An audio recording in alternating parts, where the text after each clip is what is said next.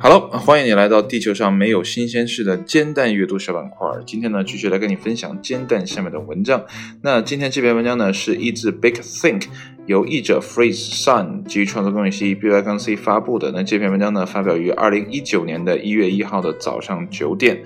呃，那么现在录音的时间呢，是已经来到了呃一月二号的零点十八分啊。为什么会拖到这么晚呢？因为呢，今天。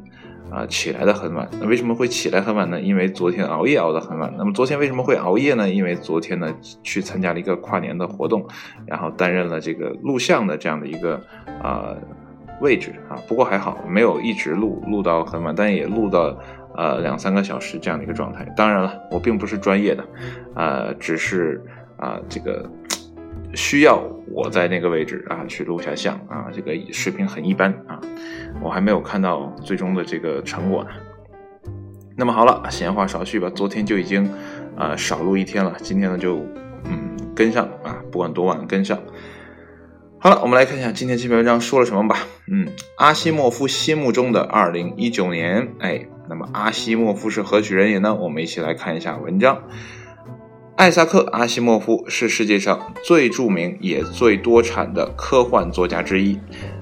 在他四十余年的创作生涯中呢，一共写出了五百多本著作。那么，这位俄罗斯裔的作家呢，以硬科幻著称。哎，比如呢，《我机器人》哎，就是威尔史密斯演那个电影吧？我估计是啊，不可能这么巧同名吧？《I Robot》呃，《基地》就是《Foundation》。这个是一个系列的哈，还有呢，日暮 Nightfall，呃，当然了，他的作品中呢也包含了许多对于未来科技和社会的预测。那么有些预测呢成了现实，比如呢，他曾写到，未来呢会有一种叫做 Signed sound 技术，让地球上的每个人呢都能互相联系。但另外一些这个预测呢，比如啊。能够把酵母、藻类和水呢转化成速火机的机器呢，就从未出现过了。嗯，那么一九八三年呢，多伦多星报啊，Toronto Star 邀请呢阿西莫夫针对一个问题呢进行了预测。哎，什么样的问题呢？那么二零一九年的世界呢会是什么样子的呢？那么星报的编辑表示呢，之所以会提出这样的一个问题呢，是因为当年乔治奥维尔的。著作一九八四出版三十五周年。那么阿西莫夫写道呢？如果美苏两国最终打起了核战，那么任何预测呢就都没啥意义了。所以呢，他的预测呢都以未来和平为前提。那他把自己的预测呢归结为两个主题啊。一是呢计算机化，二是呢对宇宙空间的利用。那我们就来看一下哈，他说的第一个计算机化。那么在诸多对于未来计算机化的预测中呢，阿西莫夫基本上都对了。哎，他的预测呢甚至有一点过于这个宽泛和明显了。比如啊，这么以下几条哈。那么首先呢，毫无意外，计算机化呢将无可避免的继续下去。嗯。啊，然后是呢，移动计算设备呢会走入寻常百姓家，而日益复杂的社会呢将使人们的生活呢很难离开这些技术。哎，想一想我们现在的手机哈，那么计算机呢会打乱人们的工作习惯，并用一些新的、完全不同的职业呢代替旧有的行业。哎，这个说的也是真的很对哈。啊，比如说我们手机的微信啊这类的社交产品啊，确实。在严重打乱我们的工作习惯，然后接下来呢，机器人技术会取代日常的文员和装配流水线工人啊。那么现在，呃，这个埃隆·马斯克的那个啊特斯拉啊，也在啊积极的使用这种机械装配哈，就是减少人工。呃，然后呢，是全社会中的教育这个本质呢，将会发生。非常剧烈的变化，而不会用计算机的人呢，就是新时代的文盲啊！人们呢，必须接受更多的教育，以适应高技术的社会。这里面插播一句哈，就是，呃，无论那个科技怎么样发展哈，我们觉得，呃，不是我们觉得，我觉得哈，啊，我们对于科技的使用这个层面或者应用这个层面，大家都还好一些哈，没有人说拿到手机不会用的哈。这也是感谢这些设计师们啊，这些呃这个这么工程师们啊，他们研发的这种啊简单易懂的技术哈，让我们能更好的啊感受科技。但是另外一方面哈，就是呃，如果呢我们要。就是因为呃，这个技术很很好掌握嘛，但如果我们就停止学习了，哎，这个问题就比较麻烦了。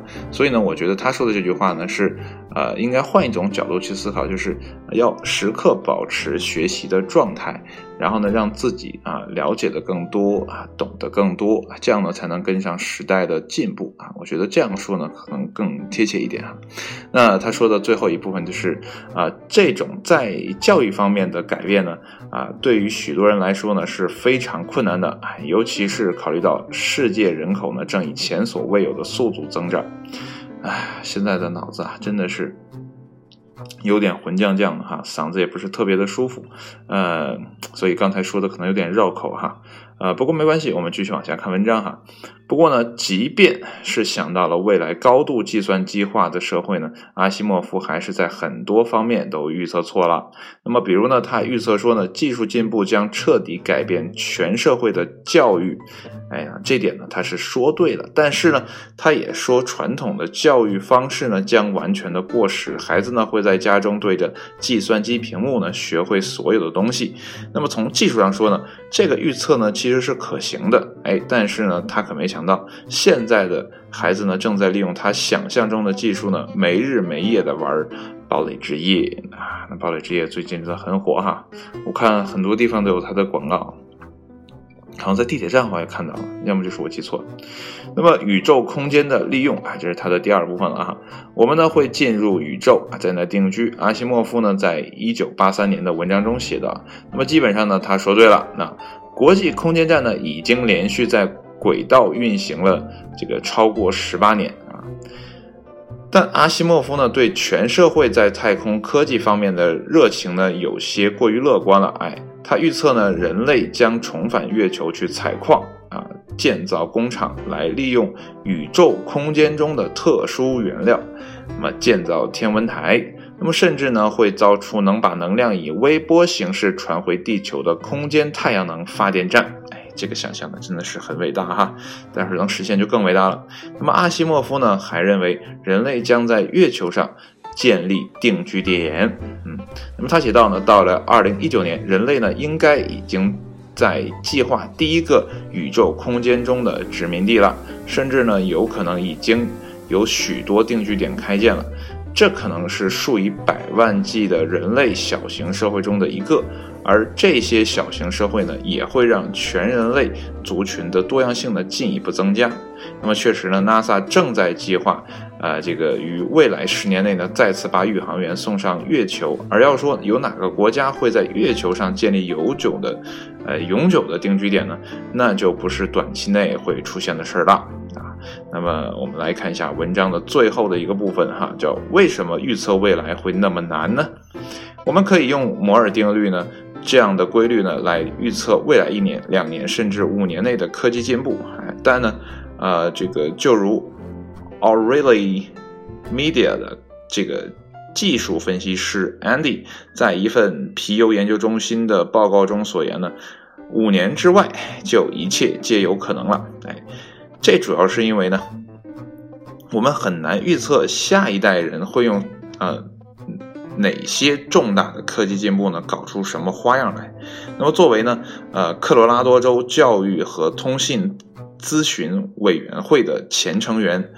呃，就是 Eddie Lyle，应该这么念吧，在皮尤研究中心的一份关于互联网与美国人生活的报告中呢，详细这个阐述了这一观点啊，呃，就是 Peter Drucker 啊，描述了历史上许多重大的变革。那么从印刷术呢到蒸汽机带来的工业革命，再到啊当时刚刚兴起的互联网，他认为。